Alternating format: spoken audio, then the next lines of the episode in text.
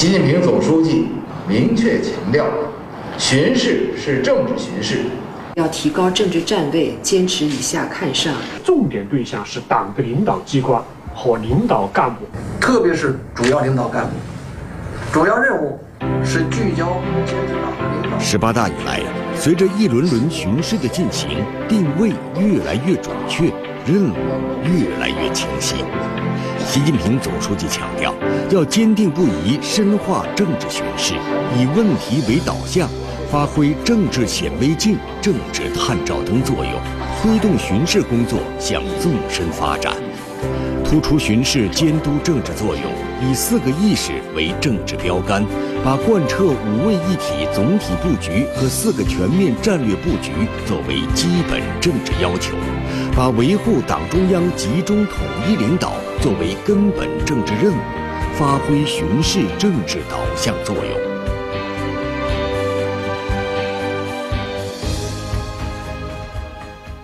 二零一六年二月，十八届中央第九轮巡视对国家发改委、民政部、司法部等三十二家单位党组织开展专项巡视。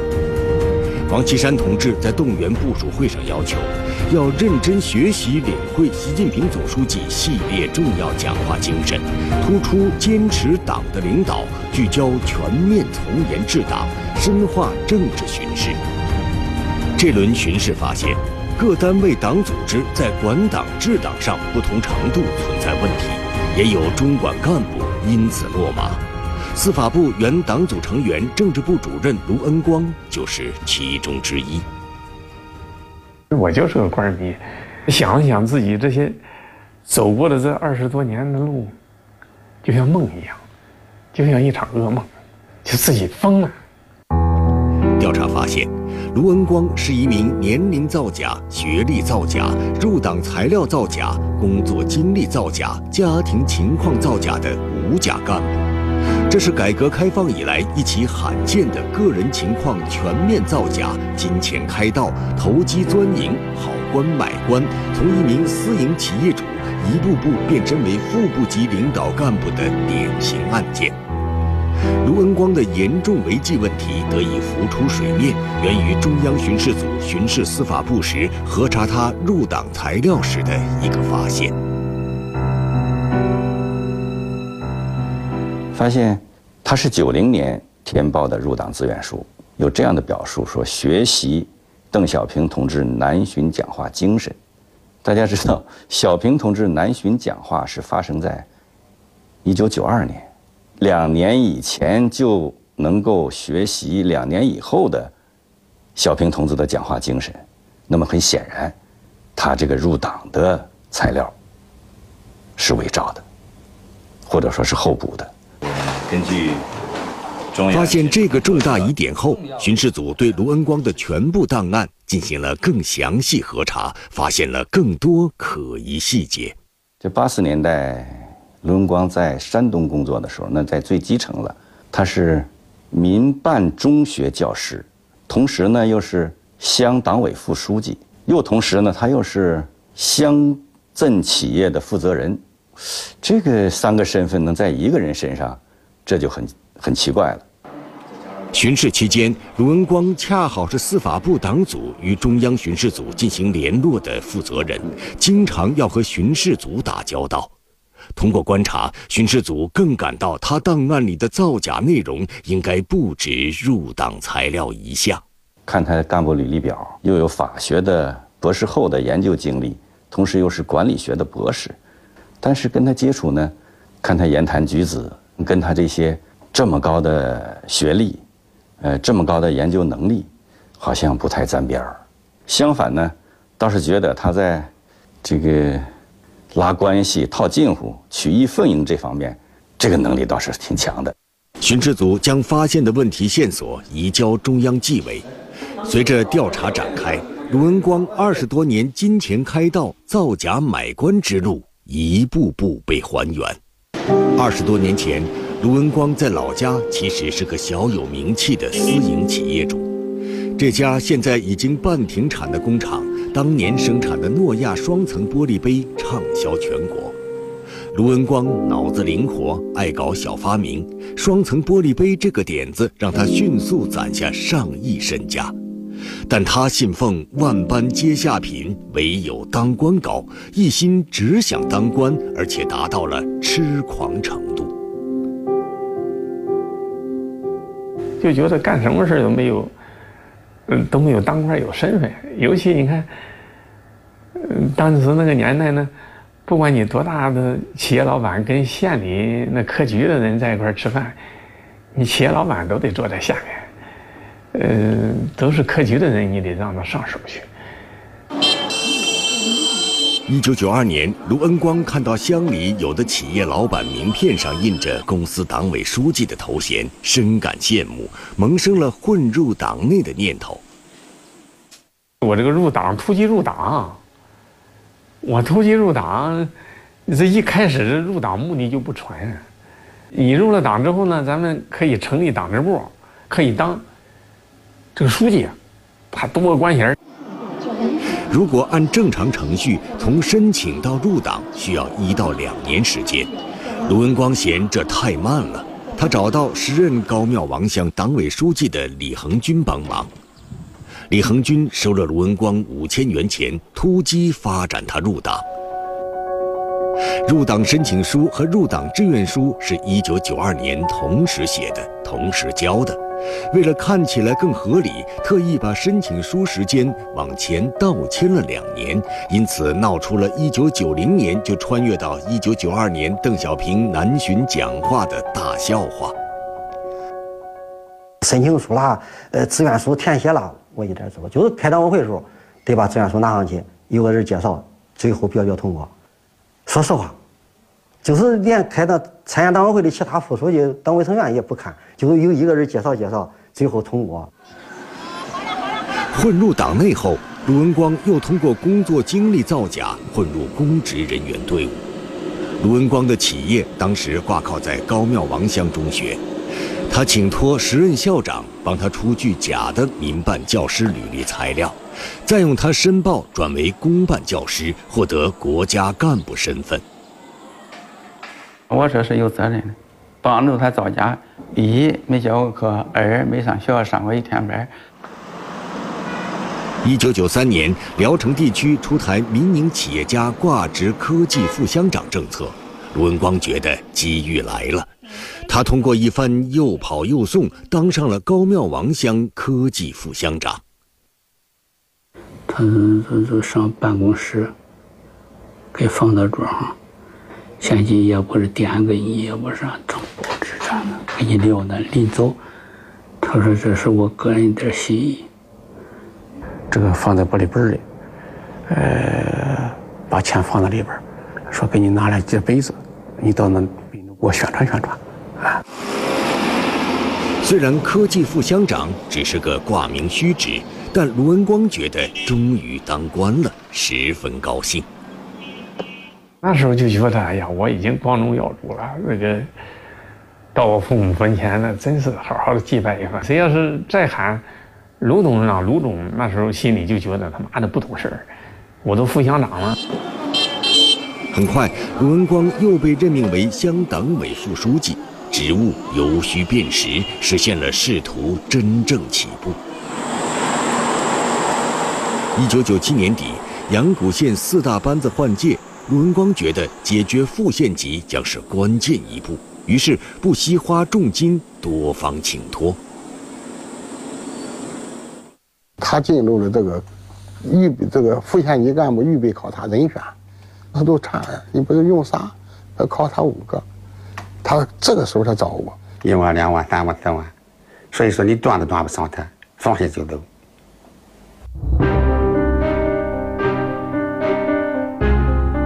高庙王乡、阳谷县、聊城市的多名主要领导干部放弃党性原则，在用人关口上开绿灯。卢文光顺利当上了县政协副主席，成了副县级。但他发现人们仍然只拿他当老板，不拿他当领导，顿感失落，懊恼不已。没人拿我当个副县级领导干部，从心里还是把我当一个就是。这企业老板看待，我当时是，我记得在日记上写呢，我没有这个壳，产生不了我，脱不开这个壳，长不大。卢文光所说的壳，就是给他带来巨额财富的企业。为谋求仕途发展，他逐步把企业转移到哥哥、侄子等人的名下。但实际上，他开设的注册资本总额上亿的五家企业，直到落马，都是他自己在幕后严密控制，实质上形成了集官商于一身的互利关系。主要原因自己还是贪。是个经济利益，是吧？这个贪心，再一个原因，挣了钱再拿过来之后行贿犯罪，买职务级别，买官儿，你说真是。满脑子封建官本位思想的卢文光，制造了和企业脱离的假象后，认为完成了身份转变，又开始了向上一级的冲刺。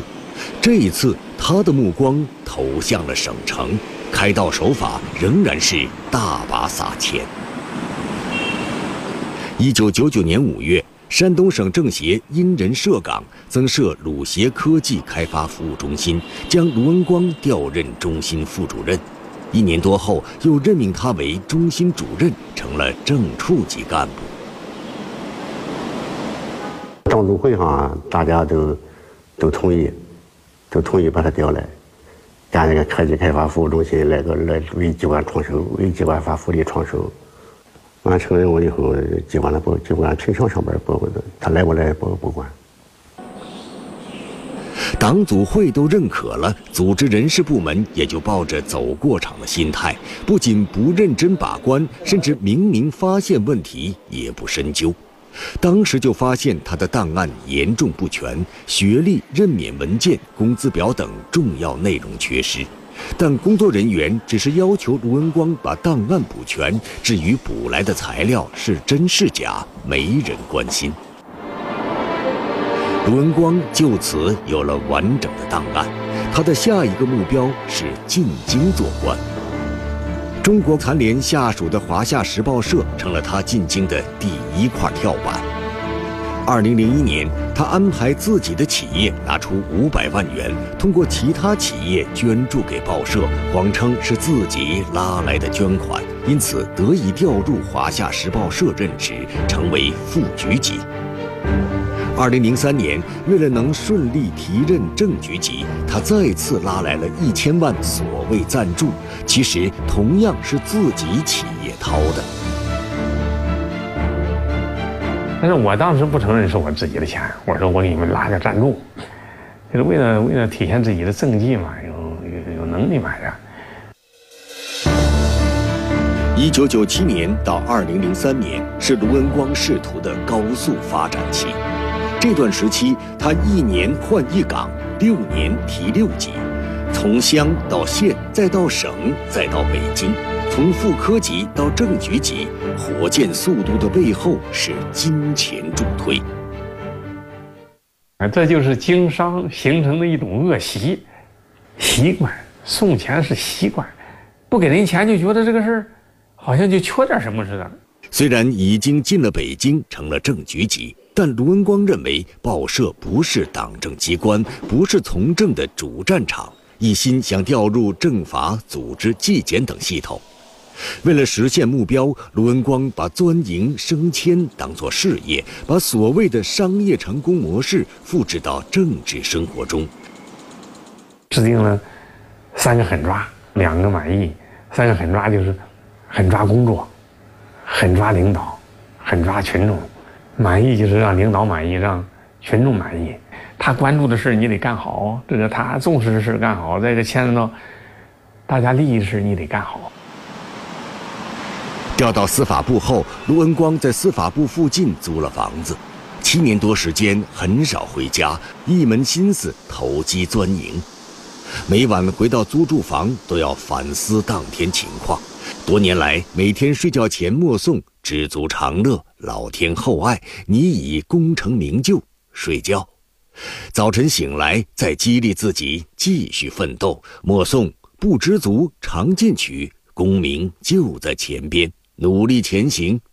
每天早晨就再困，到那个点儿，就是周末我也不允许自己睡懒觉。你该起床了，这个功名就在前面，就警告警告自己，你就是坚定不移的往前走，走到哪算哪。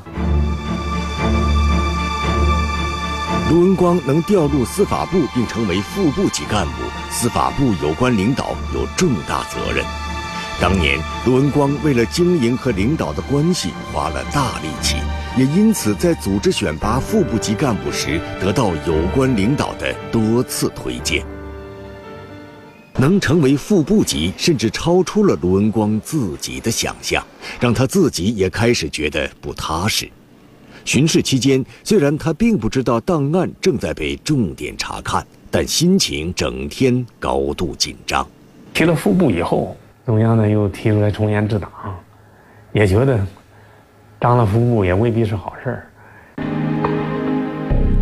副部级意味着是中管干部了，也就成了中央巡视组、中央纪委都要重点监督的对象。而一个靠各种造假拼凑起来的假人，注定是经不起查的。卢文光其实只断断续续读完了高中，随着职级不断晋升，他不断完善自己的学历。后来的本科、硕士、博士文凭，都是或靠买、或靠送、或靠混得来的。卢文光年龄也造假。由1958年篡改为1965年，一下小了七岁，使得他在历次干部选拔中有了年龄优势。家庭情况也严重造假，他共有七名子女，但只填报了两名，其他五名子女均通过假手续落户在其他亲戚家，连卢恩光这个名字都不是本名，而是自己改的。恩光二字意思是感恩父母。光宗耀祖，我就在家里都不允许他们叫叫爹叫爸爸，不允许啊！要不叫姨父叫什么？我别别熟人的时候你喊喊走了嘴。可以说你这些造假，你所获得这些利益，一方面跟你自身呢这是筋骨相连，你这就就好像戴个假面具就粘到脸上，跟骨头都长一堆了。你没有胆量或者没这个智慧摘下来。卢文光极度扭曲的价值观固然是导致这一切的重要原因，但更需要反思的是他升迁路上的各级党组织。二十多名不同层级的党员领导干部收受贿赂，多个相关单位党组织不仅没有监督，连基本的管理都谈不上。不少收过卢文光好处的人，后来听说他成了副部级，自己也觉得实在荒唐。但他们自己也正是这荒唐后果的酿造者之一。我有错误，而且有些错误很严重。叫我喊他去，呃，政治部卢主任，哎呀，我这脑子自己都接受不了。卢文光是咱们人能当能当副部级干部吗？但是呢？那为什么在你这个你你你这个关口上，为什么没把他没把他卡住呢？卢文光虽然是个极端案例，但这如同一面镜子，照出了全面从严治党的重大意义，也反射出党内政治生活存在问题。